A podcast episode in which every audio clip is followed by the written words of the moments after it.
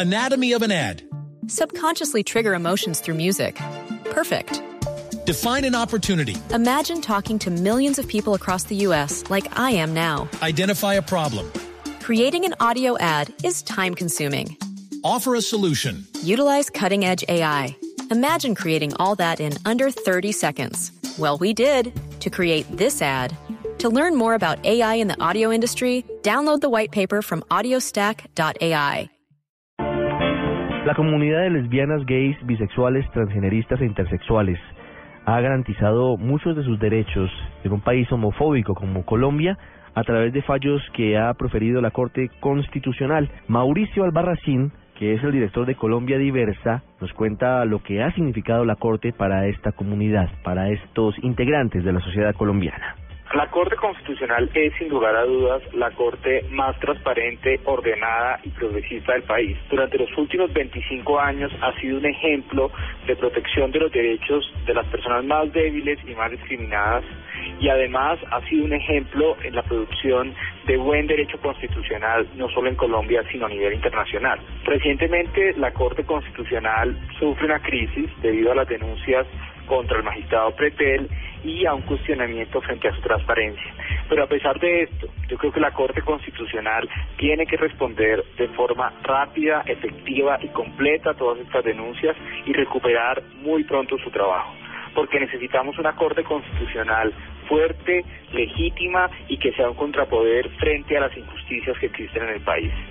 En relación con la población de lesbianas, gays, bisexuales y transgeneristas, la Corte Constitucional ha sido, de lejos, la institución que más ha protegido nuestros derechos, que más ha reconocido las injusticias y las leyes discriminatorias. Así, por ejemplo, la Corte declaró inconstitucional una norma que prohibía a los, a los homosexuales ser profesores.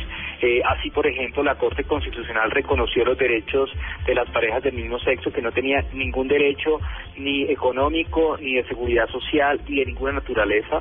Reconoció nuestro derecho a la familia, reconoció nuestro derecho a la adopción de nuestros hijos biológicos y conjunto con todo su trabajo, la Corte Constitucional ha sido la gran abanderada de los derechos de las personas LGBT en Colombia. Entonces, por esa razón, yo creo que la Corte tiene que recuperar su digamos, su tradicional rumbo y retomar sus tareas en defensa de los derechos de todas las personas, especialmente de los grupos más discriminados.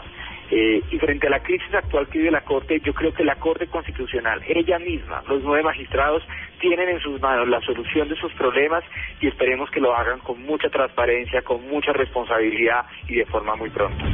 Usted está en el radar en Blue Radio.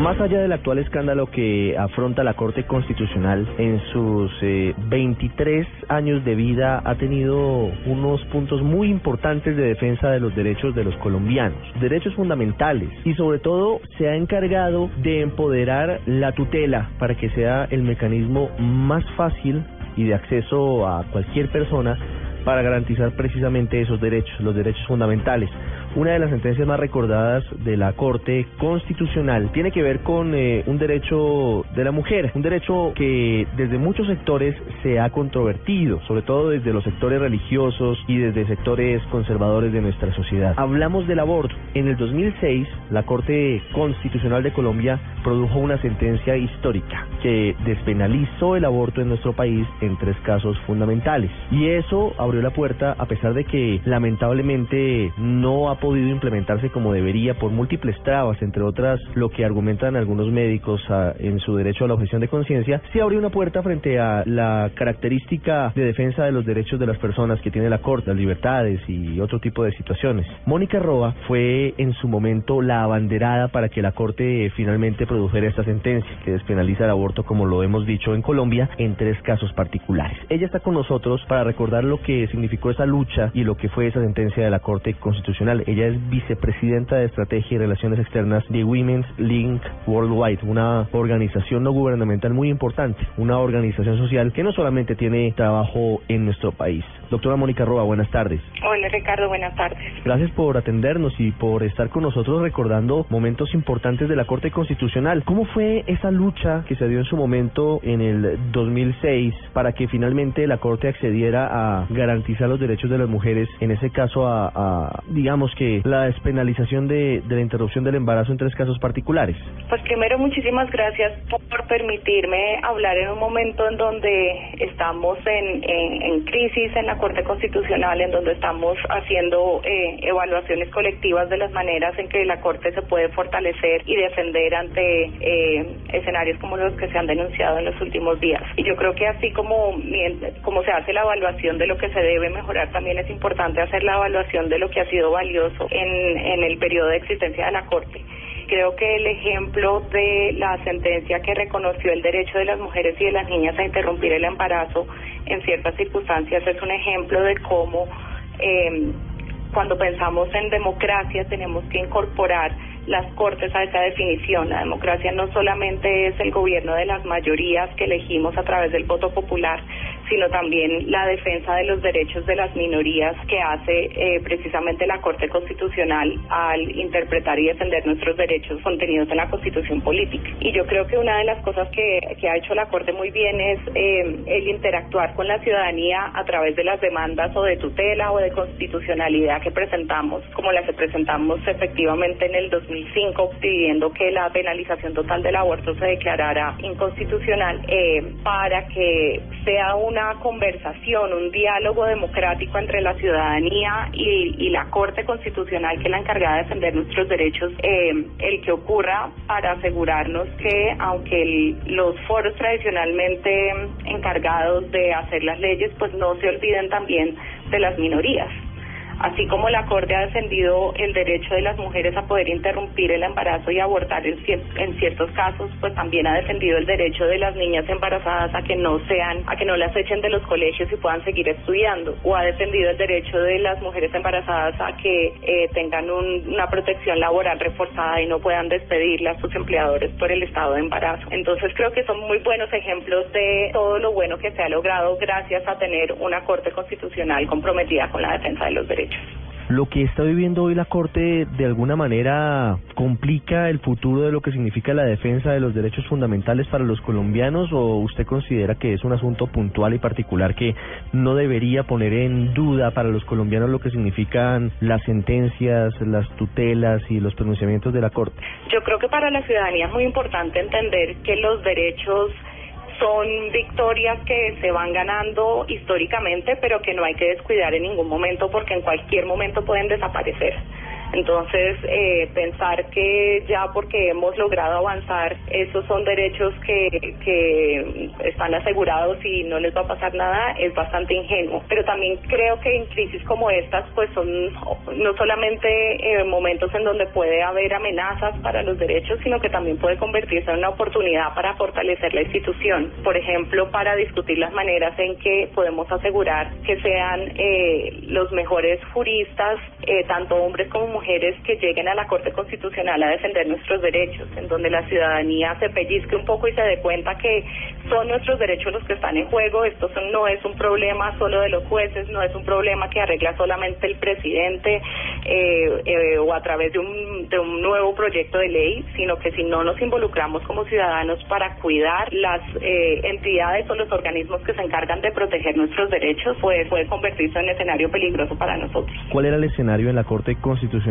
Cuando en 2006 se despenalizó la interrupción del embarazo en los tres casos particulares que se permiten en Colombia, que son para recordar a los oyentes cuando está en riesgo la vida de la madre, cuando se sabe que el feto viene con malformaciones o cuando el niño o cuando el feto o cuando el embarazo es producto de una violación certificada. ¿Cuál era el ambiente en ese momento y cuál era la corte? Porque eso también cambia las cosas. Digamos que la institución no varía, pero sí cambian sus integrantes. Sí, los integrantes cambian, pero digamos que la constitución que interpretan es la misma. Lo que pasa es que eh, se entiende que la constitución y el derecho en general, los derechos de los derechos humanos y el derecho eh, son son son entes vivos que tienen que interpretarse para poder responder a los diferentes retos que históricamente empiezan a presentarse a las diferentes a los diferentes grupos poblacionales. Entonces eh, veníamos de de una corte que, por ejemplo, citaba encíclicas papales para defender que el aborto estuviera totalmente penalizado y no tenía en cuenta todos los argumentos de derecho internacional de los derechos humanos que existían para despenalizarlo y permitirles a las mujeres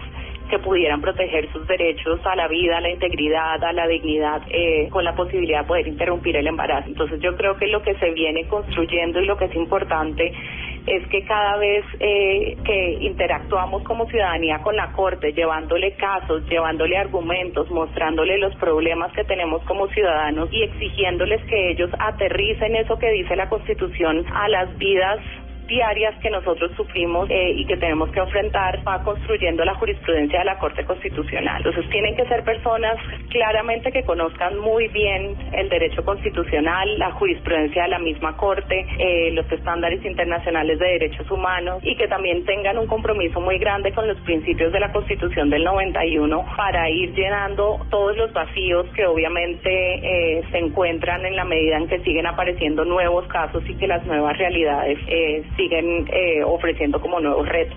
Una última pregunta, doctora Mónica Roa, sobre ese mismo asunto, sobre ese mismo punto. Usted eh, seguramente ha conocido lo que han dicho en los últimos días el presidente de la República y desde el Congreso, y se plantea que a partir de ahora haya un concurso de méritos abierto con hojas de vida de frente a la ciudadanía, con el escrutinio de organizaciones sociales, con el escrutinio de los medios de comunicación, para elegir a los magistrados de la Corte Constitucional. ¿Usted cree que ese es el camino para garantizar que perviva la Corte? Sí, yo creo que es una de las cosas eh, que es más importante fortalecer en este momento el proceso de elección de magistrados para asegurar que sean los mejores juristas que lleguen a la Corte Constitucional, que sean personas con un altísimo nivel ético, que entiendan cuál es la función del derecho, del derecho derecho constitucional, de los derechos humanos, de la Corte Constitucional dentro de una democracia. Eh, el rol tan importante que tienen en la garantía de los derechos de las minorías y me parece fundamental no solamente todas las reformas que se hagan desde presidencia y desde el legislativo, sino la poder asegurar la participación de la ciudadanía porque insisto, como ciudadanos no podemos pensar que vivir en una democracia solamente es votar por las personas que elegimos en el Congreso y como presidente de la República, sino también estar todo el tiempo haciendo un ejercicio de veeduría sobre la manera en la que los jueces están interpretando y garantizando nuestros derechos. Es Mónica Roa, vicepresidenta de Estrategia y Relaciones Externas de Women's Link Worldwide, la mujer que logró hace ya casi una década, cómo pasa el tiempo, que la Corte Constitucional garantizara los derechos a las mujeres en casos eh, particulares, en tres puntuales frente a la despenalización de la interrupción del embarazo. Doctora Mónica Roa, gracias. Muchísimas gracias. Y quiero terminar diciendo una cosa, es que con mi trabajo viajo eh, por el mundo, en muchos países, en Europa, África, Latinoamérica, Estados Unidos, y siempre como colombiana es un honor eh, saber que la gente conoce nuestra Corte Constitucional, la respeta por su buena jurisprudencia y esa institución es la que creo que tenemos que defender hoy en día.